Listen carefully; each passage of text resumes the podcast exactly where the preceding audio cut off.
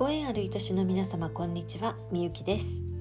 関西空港のある町泉佐野市で未病改善予防美容をコンセプトにしたエステティックサロンミューの運営や薬膳茶講座ドライフルーツショップミ根弱堂の運営などをしております。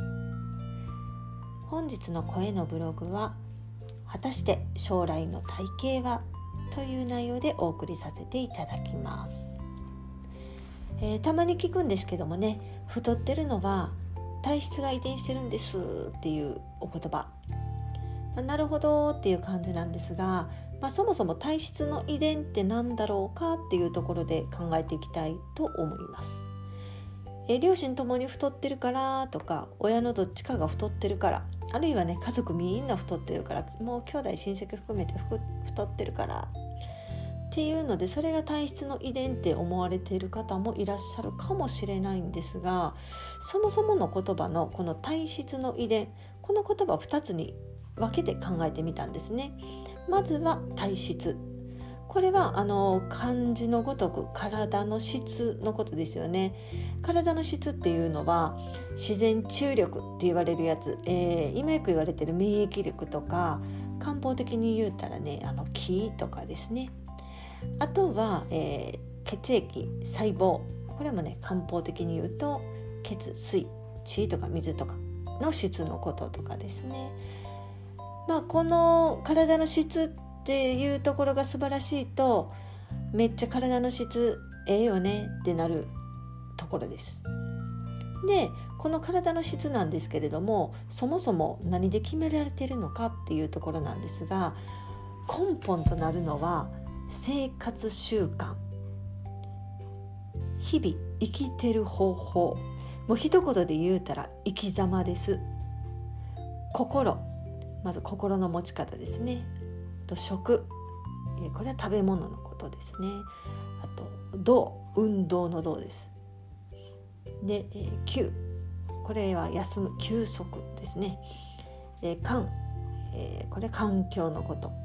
寝食同級感って言ってねこれらが基本的に体質のベースになるものです。ここがいいのか悪いのかで体質体の質はね良くも悪くもなってきます。なので体質の遺伝っていう言葉自体が多分ちょっとおかしいのかなと思うんですけどもね。だってね体の質は生き様で変えれるのでね遺伝ではないですもんなので体質は遺伝じゃなくて生き様が似ているっていうことなんですね。日々生きている方法が両親とか親戚中と似ているっていうことなんです。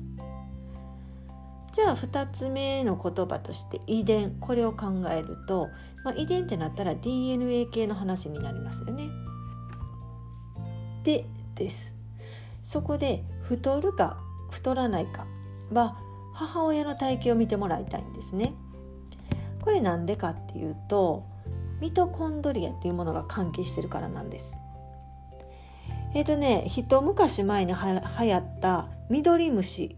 言ってますよねあの緑虫とミトコンドリアは別物なんでねこう一瞬思ってはる人がいてるみたいなんですけどもこれ全く別物です。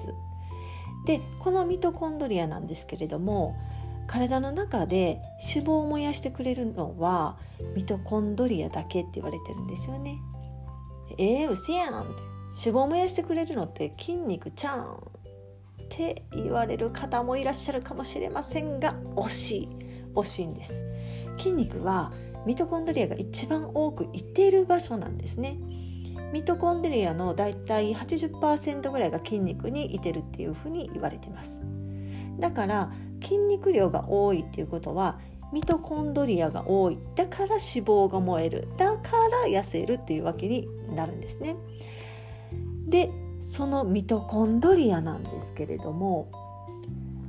100%100% 100%ですよ母親からしか遺伝されないと言われてます。これすごくないですか？え父親が持ってるミトコンドリアありますよね。その父親が持ってるミトコンドリアもまあ、父親お父さんのお母さんから100%受け継がれたもの受け継がれたものなんですよね。なので例えば自分のお父さんがめちゃくちゃいいミトコンドリア持ってたとしても子供には1ミリも受け継がれませんからね、まあ、これ残念すぎる。んですけどもね。で、えー、私がね、えー、尊敬しているエステプロラボっていう会社の、えー深夜さんっていう方いらっしゃるんですけれどもねこの方インスタライブとかもされていてめちゃくちゃ分かりやすく楽しく体のこととか教えてくださるんですけれどもねその方がおすすめしてくださってた本があります。これ、えーと、ブログの方にはね、えーと、こんな本ですよっていうふうにも、あのここで買えますよっていうのも紹介させてもらってるんですけれども、えー、題名がですねこれは、えー、ウエスト2 0センチ減体重1 5キロ減ミトコンドリアでダイエットっていう本ですね。でそこにも書かれてるんですけれども、えー、そこにもうじゃないですね。そこに書かれてたんですけれどもえお母さんからだけの遺伝っていうことはお母さんのお母さんのそのまたお母さんのお母さんのお母さんのってずっとこうね先祖をたどっていくと全人類の最初のお母さんは一人っていうことになるんですよね。まあそうなりますよね。でその人類の共通の女系の先祖がですねアフリカ大陸に存在してたっていう風にね書かれてたんですよね。これねまあ会ってみたいですよね。会ってみたくないですか？すごいですよね。まあねそんなこんなであの太るっていうのを遺伝っていうことで見たいならばお母さんの体型を見たらいいわけなんですね。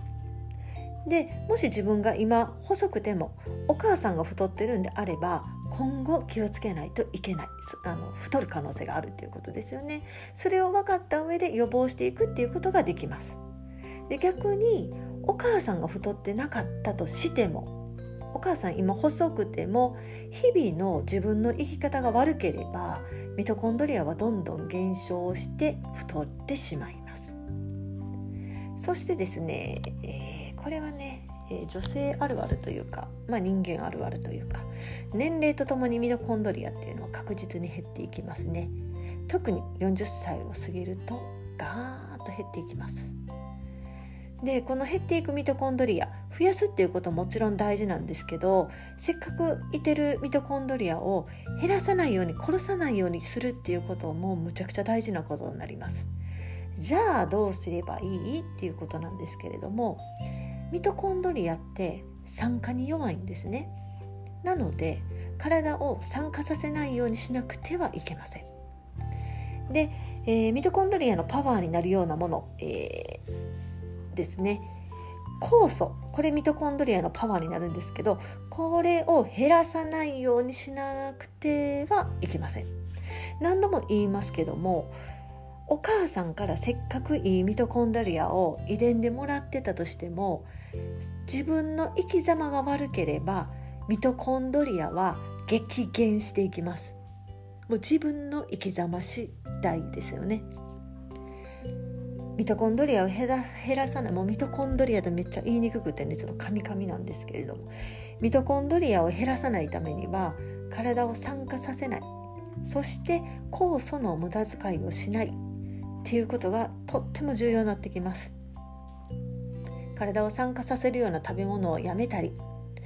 えーね、酸化させる食べ物って、まあ、添加物たっぷりの食事をやめるとかもうレンジでチンするのをやめるとかねレンジでチンしたら一瞬で全てが酸化しちゃいますからね。あとは、えー、抗酸化食品を取るとか酵素たっぷりの食品を取るとかしっかり睡眠をとるあともう過食をやめるとかね。こういうことを意識してもらえたらいいかなと思います。もうね多少食べなくたって死にはしません。もうお腹空いてなかったら無理に食べないでくださいね。それが強いては寿命を延ばすことにもなりますのでね。それでは皆様この後も素敵なお時間をお過ごしください。ではまた次回。